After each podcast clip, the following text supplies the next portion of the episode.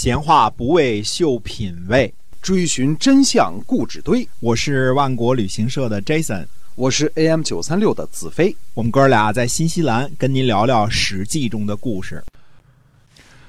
各位亲爱的听友们，大家好，欢迎您又收听我们《史记》中的故事这个节目。那我们节目呢是每周一到周五呢都会更新，跟您讲在那个年代所发生的事情。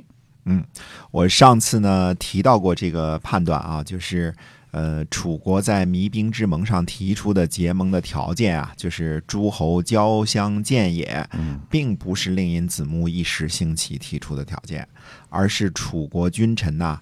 仔细谋划提出的一个政策，呃，我们说过啊，这个晋国的赵武并没有仔细的思量其中的利害关系，随口的责难了一下子木。那么子木呢，郑重其事的派人回国请示如何运作。那么楚康王呢，也很好的解决了晋国的责难，从朝见诸侯之中呢，去掉了齐国和秦国。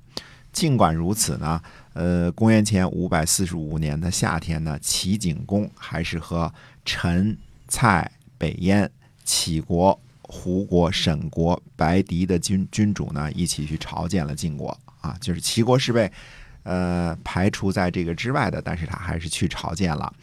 蔡景侯呢，在去晋国朝见回来的路上，路过郑国，郑国的国君呢，郑简公特地设宴招待他，但是。呃，蔡景公呢，在宴席上犯了不敬的错误，子产就评论说啊，说蔡景侯应该不能免于祸患吧？呃，原来呢，蔡景侯路过郑国这个时候，就是去的时候啊，国君让子展呢到东门之外迎接他，蔡景侯呢就很骄傲，这次回来呢，还以为他会改呢，结果呢，接受宴请仍然不恭敬，可见其人呢本性如此。做小国的国君侍奉大国，却拥有骄傲懒惰的心性，哪里会得到善终呢？嗯，这是资产的这个看法啊。如果蔡景侯能够免于祸患，祸患呢也一定会落在儿子身上。身为国君，淫邪呃没个做父亲的样子，这个我资产听说呀，这样的人子孙呢一定会有祸患的。呃，原来我们这位蔡景侯啊。呃，和太子班的妻子通啊，就是一个爬灰的故事啊。所以子产说他淫邪，没有个做父亲的样子。蔡景侯去晋国的时候呢，郑国的呃郑国的大夫游吉啊，也就是子大叔去楚国朝见，结果呢。子大叔到了汉水边上呢，就被楚国人挡了回来。楚国人说啊，宋国弭兵之盟的时候，贵国的国君可是亲自去的呀。现在先生您来了，寡君让我告诉先生您，暂且请回。我们会派驿站的马车疾驰到晋国，问问晋国的国君，郑国的国君是否应该亲自来朝见。那么子大叔回答说呢，说宋国的盟会。贵国国君命令说，将要有利于小国，让小国安定社稷，镇抚人民，以承接上天的福禄。这是贵国国君的县令，也是小国的期望。寡君呢，派遣游击带着礼物，因为日子不容易过，赶来访问执事。现在执事下令说呢，您有什么权利参与政令啊？非要让寡君呢抛弃封地的职守，跋涉山川。啊，蒙犯双路，好让贵国的国君志得意满。小国还能指望贵国的国君吗？哪里敢不唯命是听？不过这并不是蒙词里的誓言。贵国君主强迫我们这样做，是缺少德行的。而执事您也有不利之处，小国感到恐惧，不然的话，哪里敢怕担辛苦呢？看来啊，这个楚国对于诸侯交相见也这个政策的执行，还是要求的很严格的。级别呢，必须得是国君级别的。嗯，轻视大臣呢会被挡架，到汉水就被挡架了。嗯，不够这个什么？哎，不够这个级别。嗯。